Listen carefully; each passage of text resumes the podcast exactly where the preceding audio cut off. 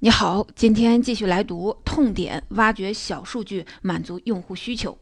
青蛙花盆、青蛙门神、青蛙草坪雕塑，花园灌木里扮演的青蛙雕塑。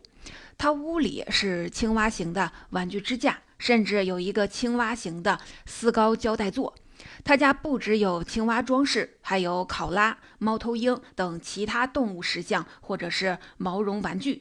参观了五六家人后，我清晰地发现，我采访的许多女人都还没过完童年。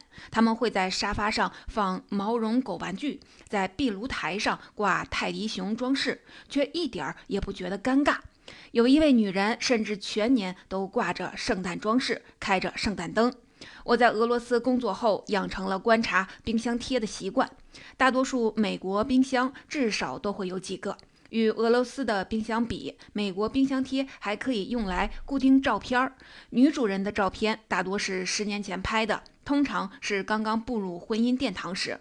照片上的她和新郎也许正在用两个吸管从一个杯子里喝饮料。要么他们正在迪士尼乐园，背后是米老鼠、高飞狗或灰姑娘；要么他们就是在参观大峡谷；再要不然，他们就是在佛罗里达或洛杉矶的酒店水池旁休息。美国让我想起了俄罗斯的特色极其相似的社区环境，与俄罗斯远东相比。北卡罗来纳州的房子和社区只是更高档、设计更精心而已。一个是房子相似，一个是公寓楼相似，两者的区别到底在哪里呢？两棵树间的距离、树叶、房子和走道都遵守同样的情绪法则。封闭社区里的冲突很少，但也时有变化，偶尔有发生。与俄罗斯一样，美国孩子也很少在室外玩。俄罗斯人的理由是严寒，但在美国每天都能看到电视上、智能手机上狂轰滥炸的负面消息，于是大多数父母认为门外的路上就可能发生谋杀或绑架。在两个国家，人们都在逃避。在俄罗斯，人们会坐上满载伏特加酒的渔船；在美国，人们会去打高尔夫。在唯我论盛行的时代，我们一直都听的都是技术给世界带来了空前的限制。美国的社区正在消失，取而代之的是网络、大超市和雷同的街景。我遇见的美国妇女都善良大方，但是她们似乎和俄罗斯女人一样孤立。他们大多数时间都待在车里，他们步调一致地穿梭于商场和购物中心，那里是人口密集，就是城市的小缩影。除了婚姻生活和家庭生活，他们从不会跟别人有任何的肢体接触。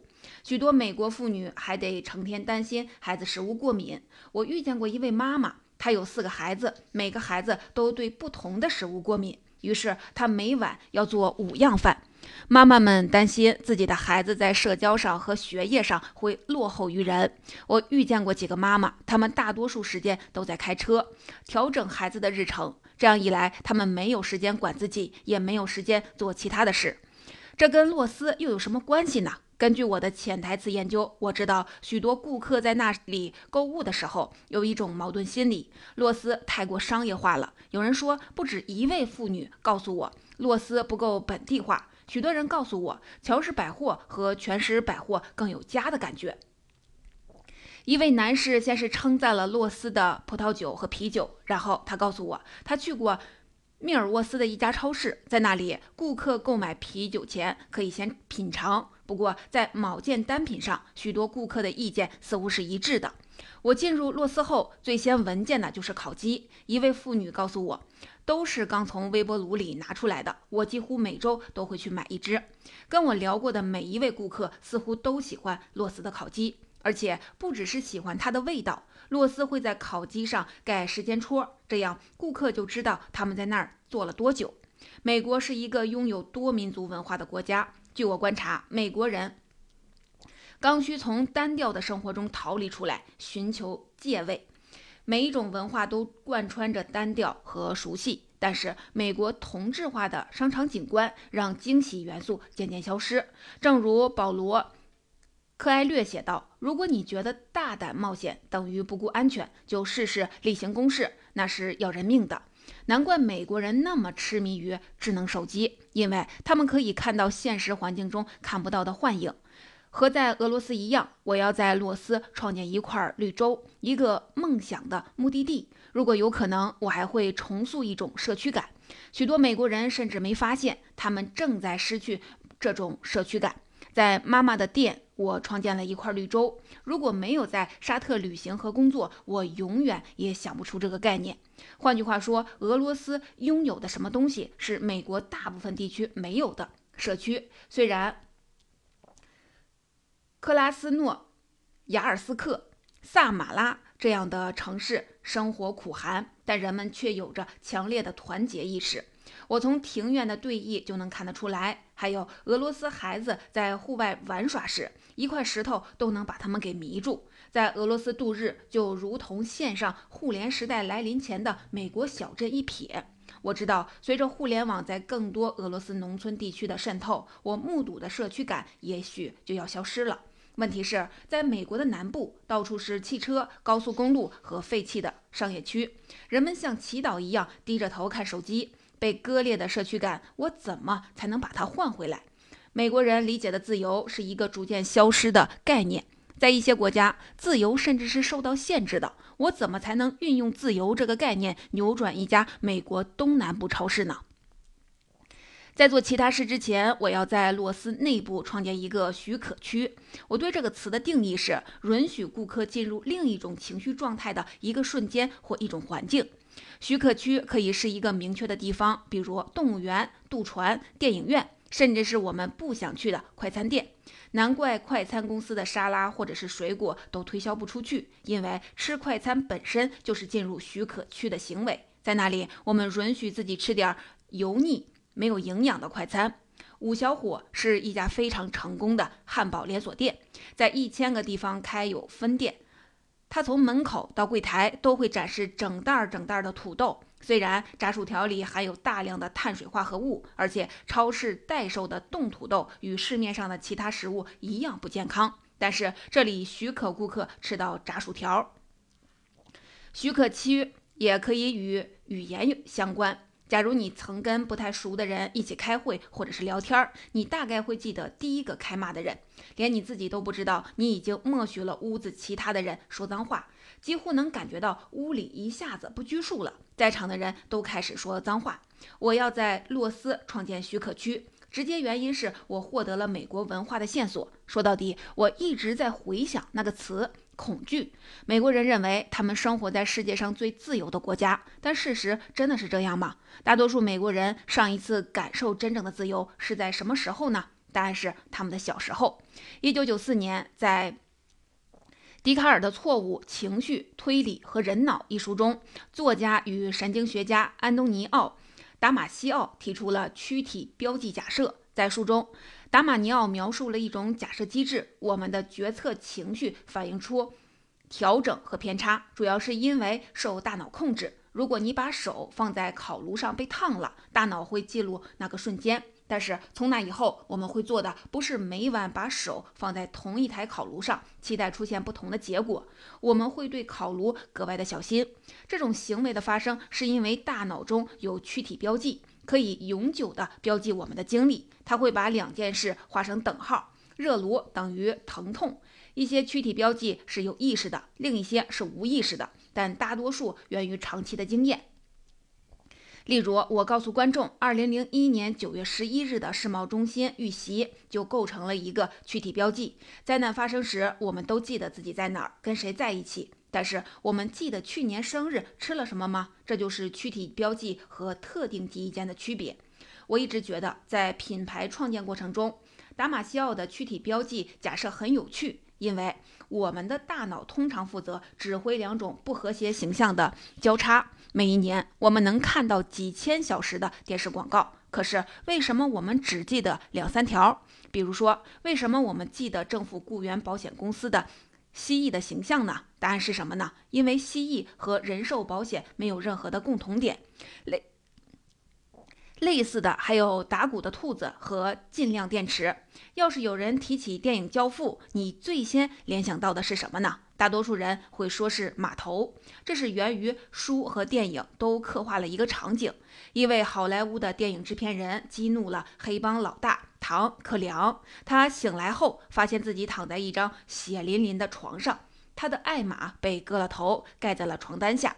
于是考虑到生活缺乏冲突，我创建了自己的第一个躯体标记。我坚持全新的洛斯设计理念中要把圆形换成方形，毕竟方形的设计棱角分明，是美国人不熟悉的。我告诉管理层，从现在起，洛斯超市只卖方形蛋糕，包装也用方的盒子。我的目的不是想颠覆美国人对圆形的默许，而是迫使顾客接受别人的规则。为了配合执行方形的盖蛋糕理念，我们还雇佣了一位歌手，特意唱了一首。旋律悠扬、声音圆润的歌，方形的蛋糕，圆润的歌声，躯体标识器。我引入方形蛋糕理念，还有一个原因，它颠覆了常规。蛋糕很少有圆形的，因此这就等于给了顾客许可，允许他们打破餐饮规则。洛斯的蛋糕一直用的是百分之百天然成分和纯奶油，但是我还是让他们郑重声明，与市面上常见的人造的蛋糕区别开来。开创方形蛋糕只是第一步，第二步是创建商品社区理念。根据我的经验，人们通常是带着意义来的，所以我决定激发店内的冲突。我前文说过，根据潜台词研究，人们一直认为洛斯是最棒的商品是烤鸡，即使是对手超市的高管都会夸几句洛斯的烤鸡。问题是我一开始没有任何的基础，全靠烤鸡的口味和人们的预期。至少在预期概念逐渐消失的数字时代，我想重新的引入期待的概念。研究表明，一个品牌一次活动创造的预期值越高，最后吸引的人数就越多。大多数在二十世纪七十年代成年的美国人还记得电影《回到未来》。迈克尔 ·J· 福克斯扮演的小伙子，是一位疯狂科学家的帮助下。穿越到了过去，经过他牵红线，两位高中情侣最终结婚，也就是他的父母。只有他俩结婚，迈克尔才会存在。回到未来激发了我的下一个创意。为什么是这部电影，不是别的电影呢？因为大多数成年人看了这部电影，会想起自己的青少年时期。三十年后，我想让他们在洛斯超市里再感受一下小时候。几个月后，洛斯烤鸡厨房开始运营。想象一下，一个专卖烤鸡的独立的柜台前，站着一位头戴烤鸡厨房帽的员工，他忙着处理与对手的长期不和。对手站在香肠坊的柜台后，穿的就像《回到未来》里的布朗博士。在洛斯管理层的帮助下，我为两人编了剧本，让他们演好自己的角色，整天都要互相的争吵。此外，人们看到争吵时，两个卡通人物的争吵是精心安排的，不仅觉得更热闹，还体会到社区感。冲突会给商店各区域和通道带来不安。烤鸡厨房和香肠坊前立刻围了一大堆的人。开始，顾客们看起来很担心，然后他们发现是游戏后，就变成了一个群体。今天，香肠柜台的疯狂博士和烤鸡厨房的经营者争吵后，洛斯不仅卖了更多的烤鸡和香肠，还卖了许多多其他的商品。而且每次烤鸡出锅，洛斯商场的广播里就会播放特有的烤鸡舞曲。在商店经理的监督下，洛斯全体的员工都跟着唱歌跳舞，创造了当地社区最需要的东西——归属感。在商店里，无论顾客们走到哪儿，都会停下来跟着跳舞。这听起来很可笑，也确实可笑。不过，这都是不由自主的。在那几分钟里，顾客们都像是孩子一样。现在，洛斯内部有一套规则，无论是谁，从高级的管理人员到小时工，都要随时准备跳考级舞。要是他们不喜欢，就是不适合这个地方。还要花点时间聊聊世界范围内动物的视觉再现。二零一四年，在哥本哈根动物园里，一只一岁半的健康长颈鹿被执行了安乐死。然后，当着观众的面，长颈鹿尸体被肢解，投喂给园中的狮子、老虎。这一行为引发了国际社会的谴责。面对记者，动物园的管理者辩解道：“欧洲的动物园基因库很小，他们担心会造成近亲交配。”动物安乐死引发的激烈的争辩，也反映了美国和欧洲的文化差别。在保护动物和确保基因多样性的借口下，欧洲更容易接受动物安乐死。《纽约时报》指出，换句话说，在欧洲，一种固执的常识战胜了感情。洛斯烤鸡厨房门头标志是一只微笑的鸡，这个标志的目的当然是想把动物本身与商。售的商品分离开来，这在美国是经验法则，在欧洲却什么都看不到。欧洲人经历过大面积的食物短缺和定量供应，美国人很幸运没有经历过这些。去过法国集市或熟肉店的美国游客看到眼前摆放的肉禽鱼，大多就会觉得很惊讶，甚至是憎恶。死兔子还是宰完的样子，火鸡还带着鸡冠和爪子。相比之下，美国的鲜肉和鸡肉都提前改过刀。放在黑白塑料盒里卖的，这样做就避免人们联想到真正的动物和动物被宰杀的景象。我的观点呢？美国人对动物及其死亡的看法，可以追溯到他们小时候读过的书、看过的电影。无论是《小鹿斑比》《小飞象》《小姐与流浪汉》，还是伊碧怀特笔下的《夏洛特的网》《精灵鼠小弟》。要知道，白雪公主和灰姑娘周围都是会说话的鸟类和动物。动物对人类的保护和亲近，可以追溯至一则家喻户晓的神话。当时，耶稣躺在水槽中，保护他的是奶牛和驴子。在洛斯内创建剧场感和社区感是一回事儿。但是，我认为要确保罗斯顾客的忠诚度，还需要某种情景。在世界大部分的地区，至少在西方世界，人们会不加思索地交换名片。这种行为是自发的，甚至是冷漠的。商人们会告诉你，他们收到的所有的名片几乎都跟其他卡片堆在了一起，或者直接放进了名片盒里，再也不会看。但在日本，交换名片是一种正式的礼节。日本商人双手拿着名片放在胸前，好像在用心传递名片。在中国和日本的商店，员工还会花大把的心思在包装上。在东京的一些商店，员工们甚至会花费四十五分钟仔细地包装顾客购买的物品。在日本，屠户递给顾客一块牛肉时，不会直接甩在柜台上。他会拿包装纸把牛肉精心的裹好，接下来他从柜台后走出来，把包好的牛肉放进顾客的手里，这样就产生了双重效果：一是顾客离店时觉得店员很在乎他们；二是店员双手把包裹递给顾客，等于和陌生人间接的握手，给顾客营造一种亲密感。遇到这种顾客。顾客们都会情不自禁的感激。不仅如此，我们双手递东西给别人时，别人也会用双手接。我指导烤鸡厨房和香肠坊的店主也要这样为顾客包装物品，递上物品。两家店这样做，就是在告诉顾客，他们刚刚收到的是一份特殊的礼物。递上礼物的人和接收礼物的人也变得特殊起来。我之前写到，影响一个国家。幸福度的一个因素是当地人肢体接触程度。从某种程度上讲，我想重建美国人在不知不觉中丢失的触觉。我希望新规则甚至能创造一种员工自豪感。每家洛斯商店雇佣将近一百个员工，大多数员工早上或午后上班。他们换上棕色的帽子，系上黑色的围裙，工作六到八个小时。他们换上自己的衣服回家，第二天再回来上班。可以理解，大多数员工是业务不熟悉的大学生，或者是想赚外快的高中生。不过，我还是情不自禁地想到过去，在城市和小镇里，屠户和鱼贩都以自己的职业为荣。今天，屠户和海鲜店逐渐消失，相关的职业荣誉感也随之消失。在法国和意大利的酒店里，餐饮服务员都为自己的职业感感到自豪。他们可能擅长给牡蛎剥壳，具备丰富的葡萄酒知识，或者专业的供应奶酪。人们通常认为，在美国超市工作都是临时的，不能算作职业。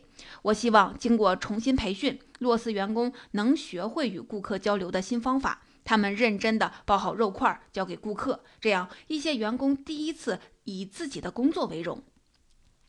还有一个要处理的地方，那就是农产品区。我了解到，顾客们更喜欢买当地农民种的农产品。针对这个情况，洛斯下定决心要确保水果蔬菜新鲜度，并且都是产自当地。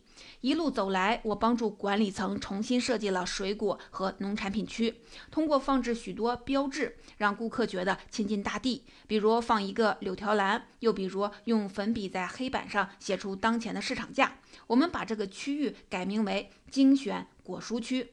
引入农产品和新鲜产品概念后，最新的精选果蔬区无意中让人联想“美国制造”“健康社区”“妈妈餐桌”“厨房”等概念。洛斯与农场主合作打造社区餐桌，一方面顾客与当地的农场社区建立了联系，另一方面农场主建立了自己的互惠品牌。洛斯精选果蔬区员工还要参与特殊的培训，学习快速的切水果，学习雕刻水果，吸引孩子的注意力。如果水果切得好玩，孩子们也愿意吃。精选果蔬区的位置与其他的通道是隔开的。洛斯这样做是为了向顾客来传达，健康生活离不开水果蔬菜，因此要与批量生产的化学添加食物分开。反过来，如果把水果和蔬菜分开，大多数顾客就要支付更高的价格。事实上，我在洛斯想做的只是传统实体店与大型网络零售商竞争的第一步。为什么不彻底改变超市的内部结构呢？如果一家超市能够现场制作新鲜的酸奶，甚至是新鲜的婴儿食品，岂不是更好呢？我在全球各地工作时，许多的妈妈告诉我，他们的孩子不喜欢吃家里的自制食品。新妈妈们都喜欢新鲜食物，但是很少有人愿意买个南瓜或者是葫芦，磨成一小份儿一小份儿的，再把剩下的给扔掉。不过，我以后还会讨论这一个话题。亚马逊甚至是沃尔玛都无法保证顾客下完订单后一两分钟内能把拿到新鲜的食品。当地超市似乎也无法与改革后的洛斯相比。至少在南卡罗来纳州和北卡罗来纳州是这样。仅仅两个月，洛斯的香肠和烤鸡的销量就暴增了几千个百分点。店内环境焕然一新，现在的洛斯让人觉得随意、舒适、有趣。店内布局随意，给人一种临时拼凑的错觉。周围的走道、树木和道路甚至有点原始的意味。改建后的洛斯如同西伯利亚东部的院落一样，主要围绕。深入人心的价值观、社区感和本地化的概念，啤酒屋也在筹建中。妻子们逛街时，丈夫可以喝杯啤酒放松一下。在许多维密店里，都有一块留给男人的歇脚站，一个由两面高墙围起来的座位区。妻子、女朋友或者是女儿购物时，男人们可以坐下来等候。啤酒屋就是罗斯的歇脚地。这样一来，谁都不着急，赶紧完事儿。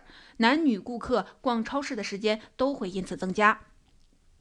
不过，要是你让我用一句话来总结管理团队的协作给罗斯带来了什么呢？我会说，我们让顾客大多是中老年人做回自己，做回孩子。大数据从没告诉我们要建立一个香肠坊。后来，洛斯的一位高层告诉我，其实情况恰好相反。在美国，没被释放的最大的欲望就是真正的自由。当然了，我所说的自由，不是广告里的口号。政治领导的鼓吹也不是为了几千英里外的战争做借口。我所说的自由，不用担心，不用刻意，没有负担，是一种做回孩子的自由自在。所以在每一家洛斯店里，我们都会招聘一位经理，他唯一的工作就是研究人们的面部表情与行为，保证每个顾客离开时都是开心的。顾客们也确实是开心的。有人后来告诉我，在洛斯购物时就好像在家里一样。但是没人说得清那是为什么。